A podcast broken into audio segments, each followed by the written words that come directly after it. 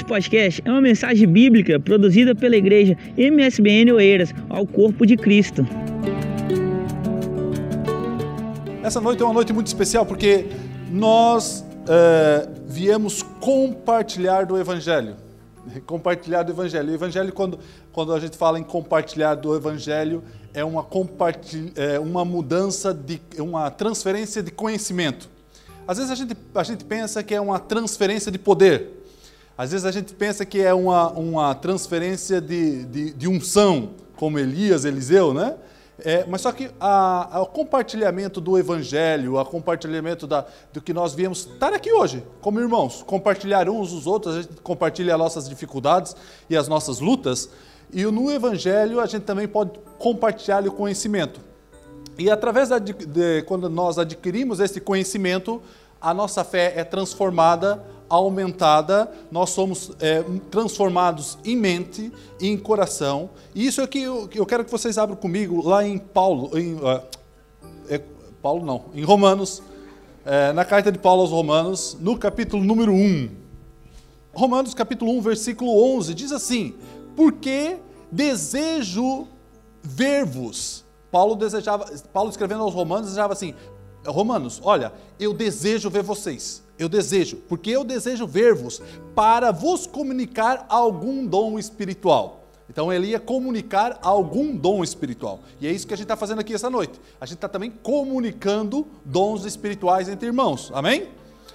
A fim de que sejais fortalecidos, é, confortados, a fim, a, a fim que vocês sejam confortados. Aí no versículo 12 ele diz assim: Isto é, para que juntamente conosco eu seja consolado pela fé mútua, tanto vossa quanto a minha. Então, essa noite a gente vai ter uma, uma, uma, um conforto mútuo. Tanto a minha fé como a fé de vocês, vamos conversar a esse respeito e eu espero que vocês é, com a é, saiam daqui com a mente transformada, ok? E por isso é que ele fala lá no, no capítulo, no versículo 16 ainda, no versículo 16, pula aí pula aí uns versículos e vai para o versículo 16 do capítulo 1, diz assim: Porque não me envergonho do evangelho, pois é poder de Deus para a salvação. Então o evangelho é um poder, é um poder para a salvação daqueles que o quê? Aqueles que quê? Que creem, creem. Então você é preciso você crer, não é? É preciso você crer. É, é o poder de salvação de todo aquele que crê. Mas para crer, eu preciso conhecer. Se eu não conhecer o Evangelho, como é que eu vou crer naquilo que ele está me dizendo? Então, por isso, há uma transformação, uma transformação de mentalidade. Uma transformação de mentalidade. Por isso, Paulo, lá no versículo, no capítulo 12, no versículo 2, folha segura aí, capítulo 1, e folha lá no versículo, no capítulo 12, ele vai dizer uma coisa muito interessante capítulo 12, versículo 2. Ele diz assim: E não vos conformeis com este mundo, mas transformai-vos pela renovação do vosso entendimento. É necessário que nós sejamos renovados, transformados e mudados no nosso entendimento. Entendimento em relação ao Evangelho. Porque muitas vezes nós é, não conseguimos não compreender o Evangelho, não conseguimos compreender Deus, não conseguimos compreender a mensagem que Jesus Cristo está nos proporcionando, porque não há uma mudança na nossa mente. E Paulo chama atenção: olha, é preciso que vocês transformem essa maneira antiga que vocês tinham de pensar por uma maneira nova. E é isso que a gente vai aprender essa noite, amém? Então, voltando lá no capítulo 1, ele continua, esse mesmo capítulo, ele continua dizendo assim: capítulo 1, versículo 18, lá no 18. Ele diz assim: Porque do céu manifesta a ira de Deus. Do céu manifesta a ira de Deus sobre toda a impiedade e injustiça dos homens, que têm a verdade e injustiça. Então, a ira de Deus não é uma ira futura, também é futura, mas é uma ira presente. Então ele diz assim: porque do céu se manifesta a ira de Deus. Então hoje se manifesta a ira de Deus, né? Sobre toda a impiedade e injustiça dos homens que detêm a verdade e injustiça. Traduzindo, a NVT diz assim: que a sua maldade impedem que a verdade seja conhecida. a maldade que é produzida nessas pessoas impedem que eles conheçam e a verdade, que eles conheçam a verdade e que eles expressem a verdade. Por isso, é muito interessante nós pensarmos numa coisa. Reparei no versículo 19, o que, que ele diz? Porquanto o que de Deus se pode conhecer, nele se manifestou, porque Deus lhe manifestou. Então, essas pessoas um dia conheceram a Deus, um dia ouviram falar de Deus, um dia Deus se revelou a ela, mas só que não houve uma mudança na sua mentalidade e elas permaneceram as, a, a, mesma ou, ou até é, repudiaram Deus. E por falta dessa mudança na, nessa mentalidade, Paulo diz assim que é, na NVT, né, na nova versão transformadora, diz que por sua maldade impede que a verdade seja conhecida. Por sua maldade impedem que a verdade seja conhecida. A verdade seja conhecida tanto para eles como para os outros. E muitas vezes ele impedem de, de a verdade seja conhecida e, e ainda por cima uh, transformam essa verdade em mentira. Por isso que nós precisamos prestar atenção numa coisa. Os alunos lá da escola dominical já estão familiarizados com isso. Mas é, é, temos que ter uma, coisa, uma atenção em nossa vida. Porque uh, quando Deus, Deus diz alguma coisa, Ele diz com o espírito dele. E se ele não diz, e se ele não diz essa coisa com o espírito dele, não é verdade. Por isso é que o diabo, quando foi tentar Jesus, ele usou a palavra de Deus mesmo, mas não com o Espírito de Deus. Por isso, nem tudo que Deus disse, Deus disse. Porque Deus só disse o que disse com o Espírito que ele disse. Pegaram? Porque se ele não, se ele, se, se ele disser uma coisa, uma coisa que não foi com o Espírito dele, não é dele. Por isso é que o diabo usou a palavra de Deus para falar para Jesus da palavra dele mesmo, mas só que não com o Espírito de Deus. Por isso Jesus rebatia, falou: não, não, isso que você está dizendo está errado, porque você não está falando com o Espírito que escreveu a palavra, percebe?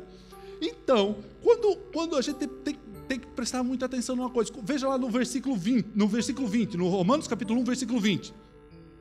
Como é que Deus se revelou? Primeiro, nós entendemos que essas pessoas, de um, um dia ou outro, é, conheceram a Deus e, e impediram que Deus, é, que Deus é, proclamasse a verdade nelas e nas pessoas que estão à sua volta. Então, que, que, como é que Deus se revelou para essas pessoas? Veja aí no versículo 20 o que, que diz: Porque as suas coisas invisíveis, desde a criação do mundo, tanto o seu eterno poder como a sua divindade, se entende e claramente se vê pelas coisas que estão criadas, para que ele para que eles fiquem inexcusáveis ou não tenham desculpa. Deus, desde o princípio do mundo, fez todas as coisas, criou todas as coisas, e essas coisas representam Deus, revela Deus. Se as pessoas que não, é, que hoje estão é, com a ira de Deus sobre elas, é porque elas não conheceram essa revelação de Deus. Ou não reconheceram, melhor dizendo. Porque Deus, de uma maneira ou outra, se revelou. E é indesculpável essas pessoas de elas falarem assim: ah, não, eu nunca conheci a Deus. Então, de uma maneira ou outra, Deus se revelou a elas. Repare o que diz aí é, é, no, no versículo 21. Eles dizem assim: e o que elas fizeram? Elas receberam essa revelação de Deus. E o que elas fizeram com ela? Versículo 21 diz assim: Porquanto, tendo conhecido a Deus. Então, Paulo diz assim: não é que elas não conheceram, elas conheceram, ele afirma: tendo conhecido a Deus, não glorificaram como Deus e nem lhe deram graças. Antes, seus discursos se desvaneceram e o seu coração insensato se obscureceu. A NVT traduz melhor, diz assim: sim, eles conheciam algo sobre Deus, mas não o adoraram, nem lhe deram graças. Em vez disso, começaram a inventar ideias tolas. Com isso, a sua mente, a sua mente ficou obscura e confusa. Então essas pessoas obteram uma revelação de Deus, conheceram a Deus de alguma maneira, Deus se revelou a ela, mas elas não quiseram saber dela, de, dessa revelação, glorificaram a outras coisas em vez de Deus, e o que aconteceu com a sua mente? Travou, ficou obscura, bloqueou, elas não estão mais enxergando como, como, como enxergam. Por isso que no Evangelho, quando Jesus diz assim, é, você que tem ouvido, ouça. Ou você, ou você que tem olhos, veja. Por quê? As, quem não tem olhos? Todo mundo tem olhos. Mas só que é assim, aquilo está obscuro, aquilo está fechado, aquilo está trancado para o Evangelho. E é esse tipo de pessoa que Paulo está dizendo aí. Repare daí, o que Deus fez em relação a isso? Aconteceu tudo isso, Deus se revelou, a, se revelou essas pessoas, essas pessoas obtiveram essa revelação, e o que Deus fez a isso? Veja aí no versículo 24, agora.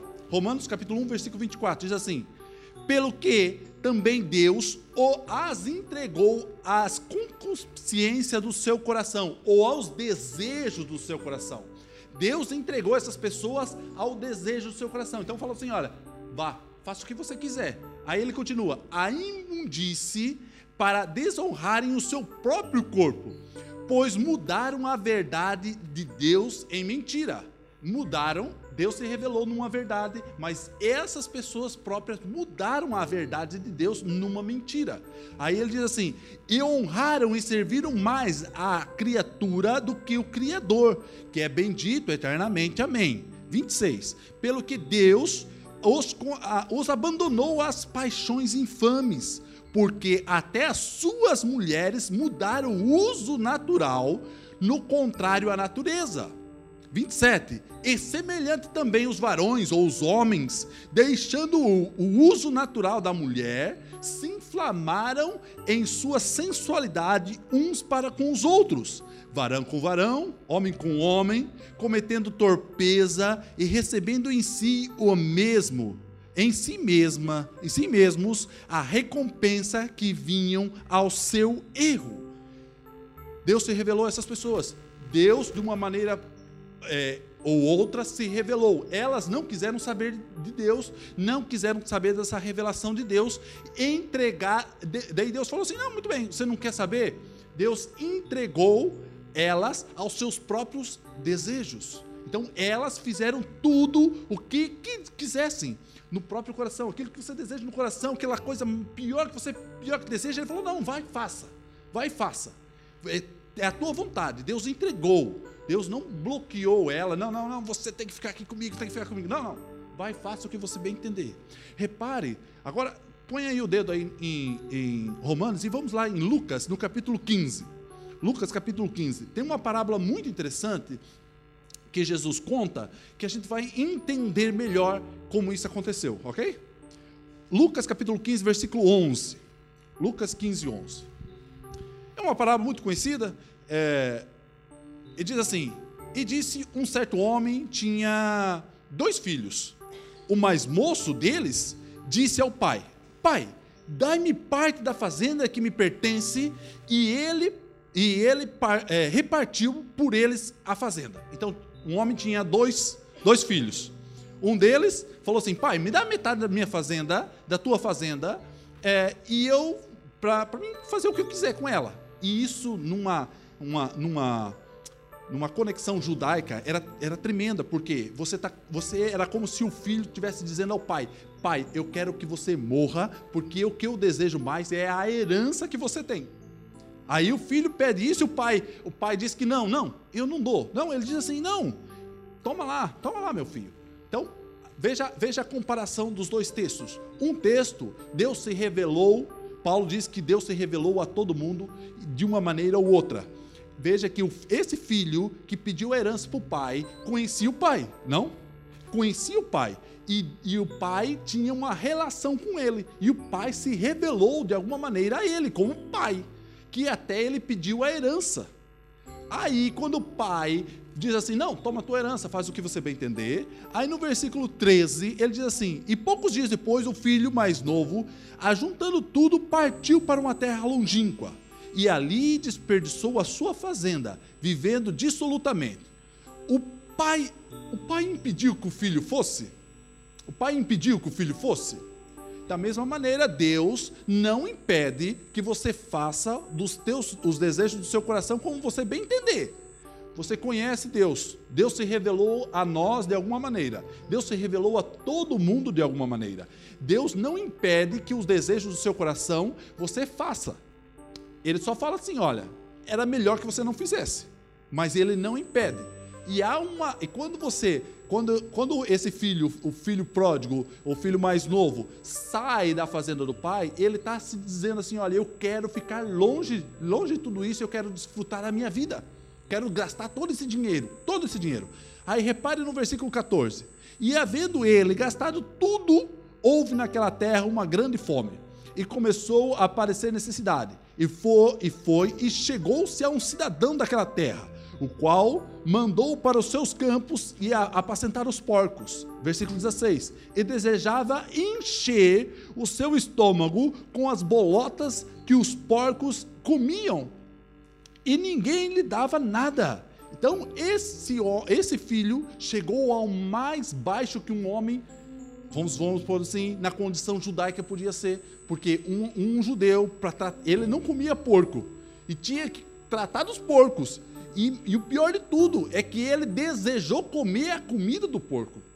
Então, era a pior coisa que você podia dizer a um, a, uma, a um judeu. Era a pior coisa que você podia fazer. Então ele chegou ao mais baixo de todo, de todo, de uma relação humana. Repare o que Paulo diz lá. Paulo não diz assim, a mesma coisa, no versículo 16, não precisa ir lá, mas ele diz assim: porque até as mulheres mudaram o uso natural e contrário da natureza. E semelhante os varões deixaram o uso natural da mulher.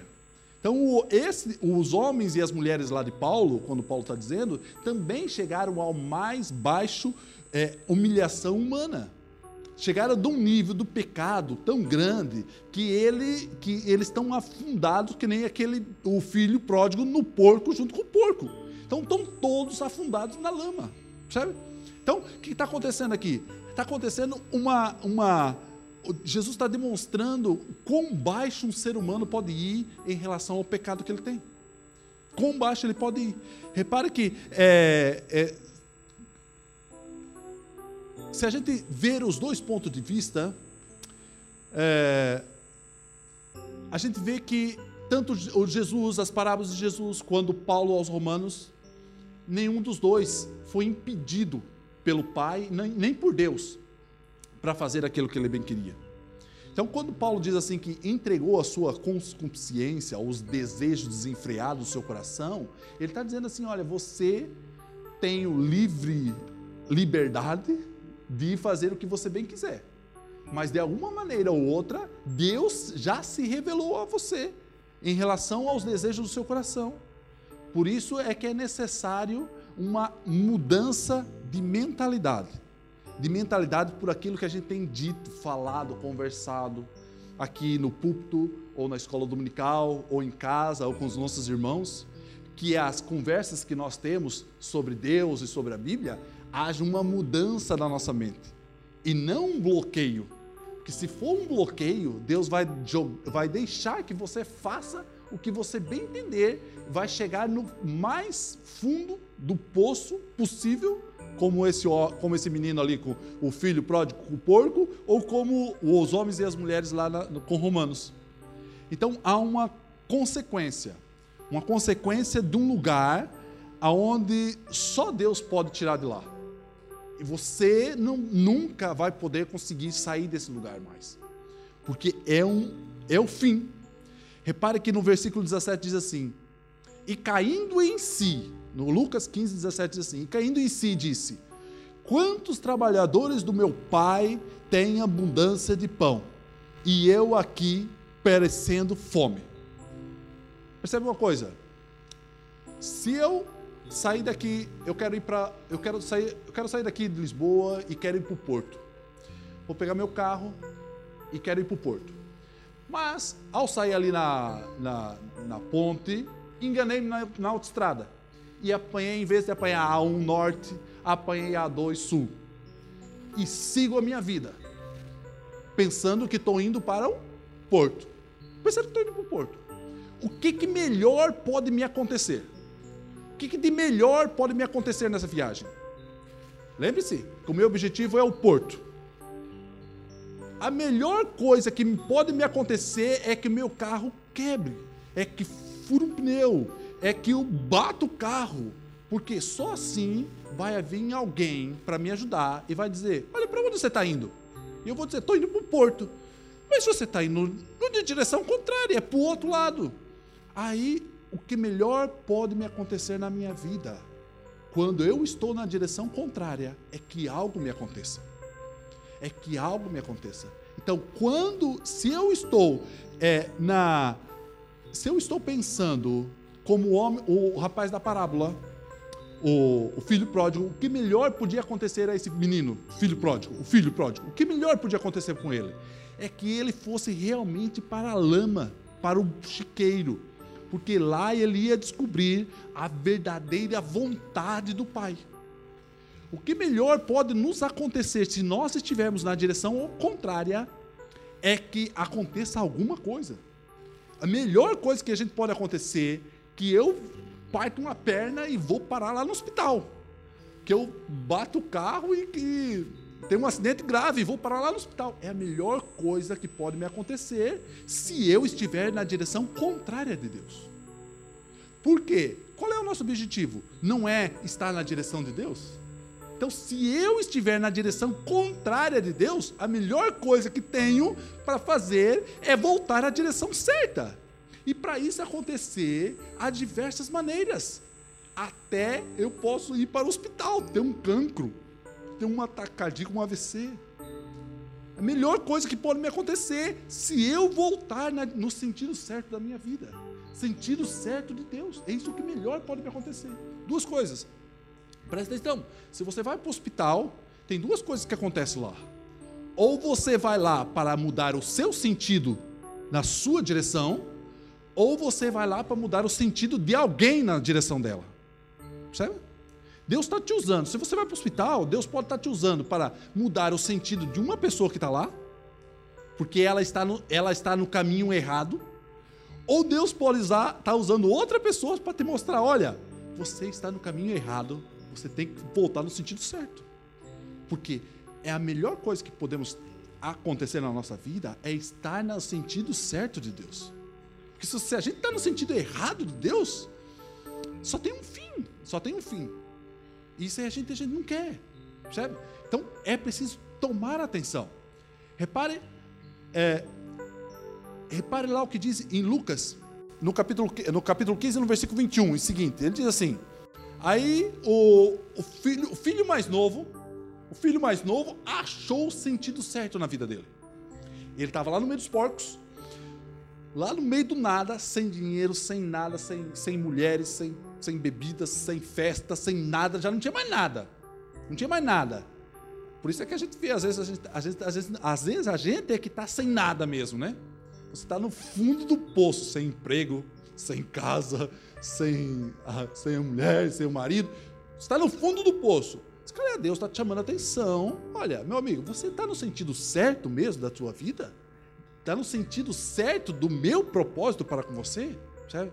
Então, quando o filho pródigo estava lá no fundo do poço, junto com os porcos, ele achou o sentido certo da vida dele. Aí veja lá no versículo 21, ele diz assim: E o filho disse, o filho já voltou para o pai e diz assim: Pai, pequei contra o céu e perante ti, e não sou digno de ser chamado teu filho. Mas o pai, mas o pai disse ao servo: Trazei depressa a melhor roupa, vestilho, põe um anel e não e, e, na mão e uma sandália nos pés. 23. E traz o bezerro cevado e matai-o, e comamos e alegramos, porque este meu filho estava morto. Estava morto, mas reviveu. Tinha se perdido, mas foi achado. Repare, tinha se perdido, mas foi achado. Estava na A2 Sul, se perdeu. Mas de repente teve um acidente e ofrou um pneu e apareceu lá o reboque e o reboque falou assim: "Não, você está no sentido contrário". Então ele ele tinha perdido o sentido certo e agora achou o sentido verdadeiro. Aí e começaram a alegrar-se. Mas é, então o a gente vê tudo isso e às vezes vê a pessoa no caminho errado, ou acontecendo coisas erradas com ela, ou no fundo da lama mesmo, é, é, pessoas que já não tem, não, não tá mais, não, não, roubam, assaltam, matam. E daí, daí, quando acontece qualquer coisa terrível com ela, a gente ainda fala assim: olha, bem feito, bem, bem feito, aconteceu isso, olha, tá, pecador, ladrão, tem que morrer. Né? A, gente, a gente sempre acusa. Mas aí tem uma palavra muito interessante. Deus nunca, nunca quis que uma pessoa ímpia é, perdesse a salvação. Em Ezequiel 18, 23 diz assim: Desejarei, desejaria eu de qualquer maneira a morte de um ímpio? Diz o Senhor Jeová: Não desejo. Antes se converta dos seus maus caminhos e viva. Antes eu desejo que ele se converta ou tome uma direção certa do seu caminho. Ache um sentido certo na sua vida e se converta. É isso que Deus, Deus deseja. Repare o que diz lá Paulo aos Romanos de novo. Vamos voltar lá em Paulo. Paulo capítulo 2, versículo 1 diz assim: Portanto, és inescusável quando julgas, ó homem. Quem é que, se, quem é que seja? Porque te condenas a ti mesmo naquilo que julga o outro, pois tu que julgas fazes o mesmo. Traduzindo, a NVT diz assim: Talvez você pense que pode condenar esses indivíduos. Ele está dizendo assim: talvez você pense que possa condenar esses indivíduos que estão no fundo do poço hoje. Mas é igual a eles e não tem desculpa. Você é igual a eles e não tem desculpa, pois você está julgando. Quando diz que ele deveria ser castigado, condena a você mesmo, porque você que julga os outros pratica a mesma coisa. Então ele está dizendo assim: você que acha que é, que é interessante que um, que um ladrão morra porque ele tem que morrer, ou que uma pessoa que é ímpia tem que sofrer, porque é a ira de Deus sobre a mão dele, e você acha que é, você começa a julgar aquela pessoa, então ele está dizendo assim: olha, você, o que, que você está fazendo não é certo. Não é certo porque esse julgamento você está julgando a você mesmo. Repare o que, o que aconteceu lá na parábola de Jesus com o filho mais velho. O filho mais velho é, chegou em casa. Aí no capítulo 15, versículo 25 de Lucas, ele diz assim: E o seu filho mais velho estava no campo. Presta atenção.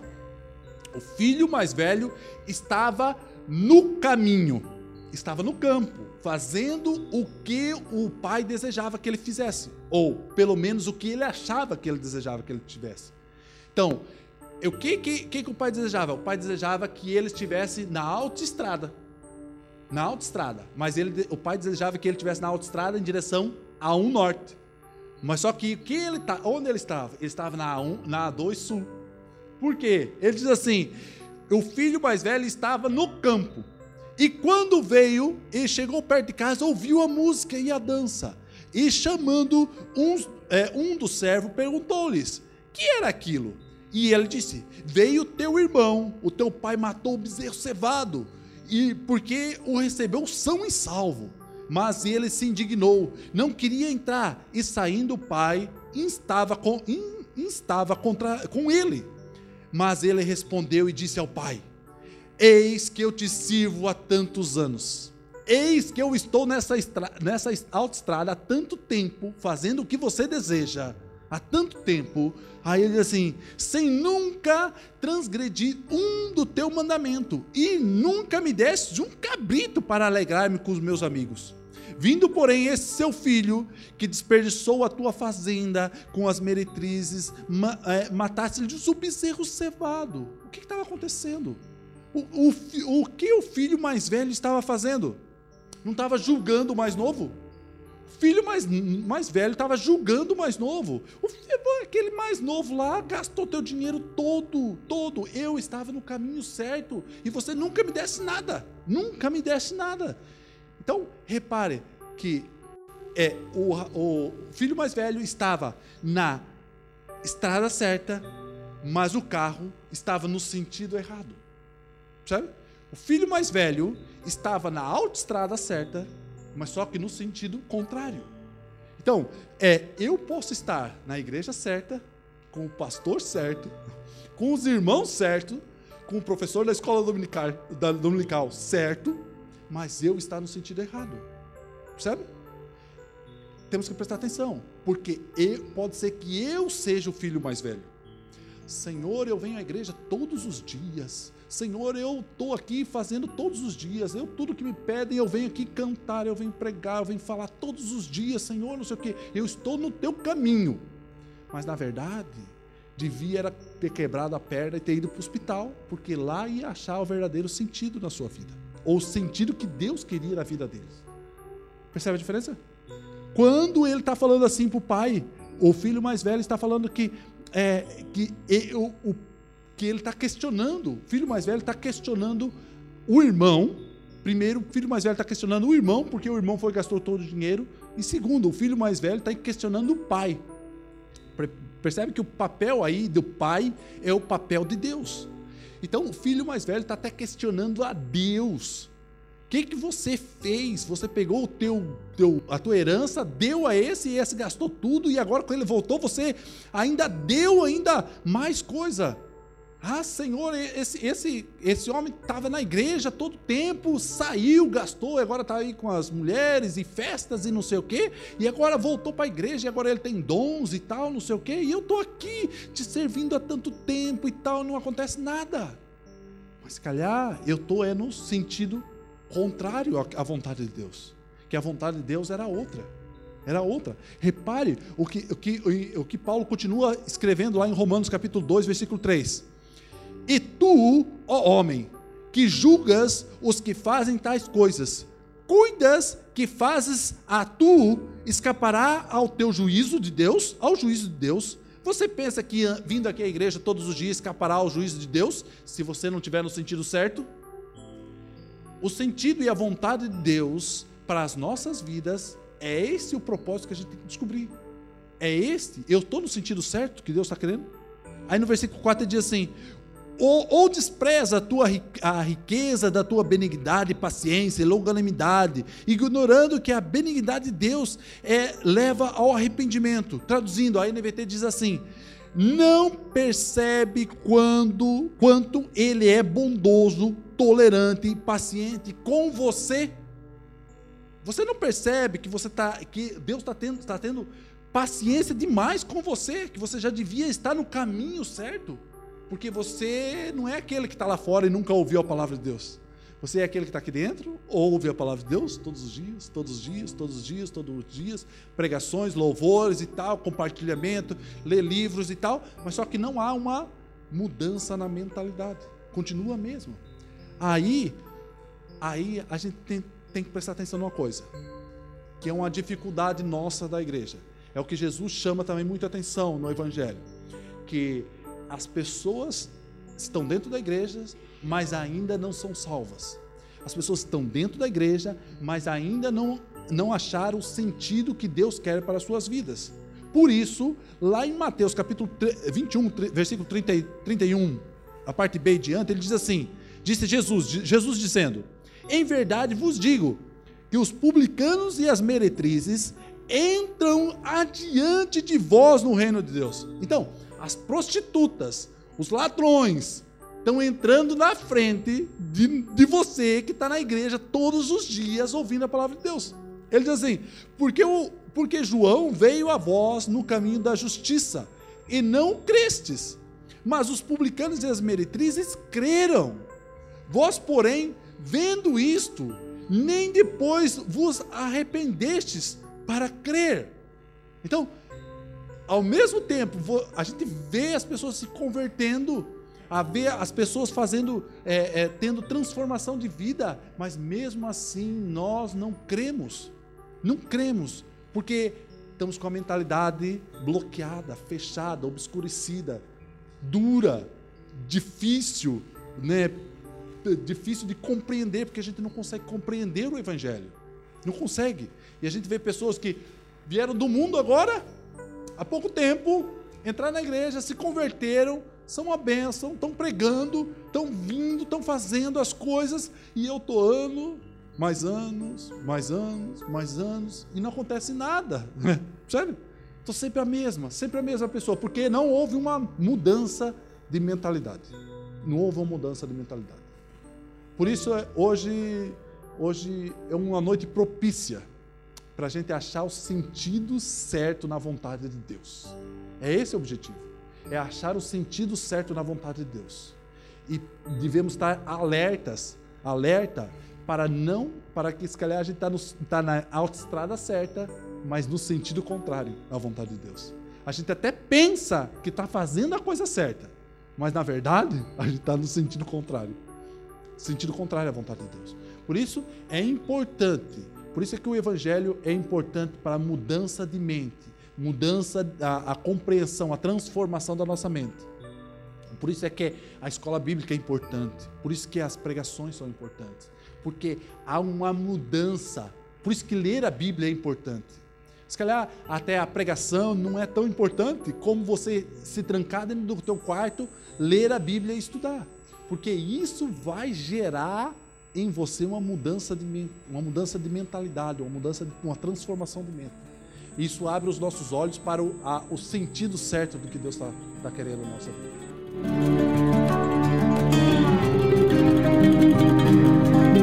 Esse foi mais um podcast, uma mensagem bíblica produzida pela igreja MSBN Oeiras. Siga-nos nas redes sociais, Facebook, Instagram, subscreva o nosso podcast e também no canal do YouTube. Saiba mais em msbnportugal.com.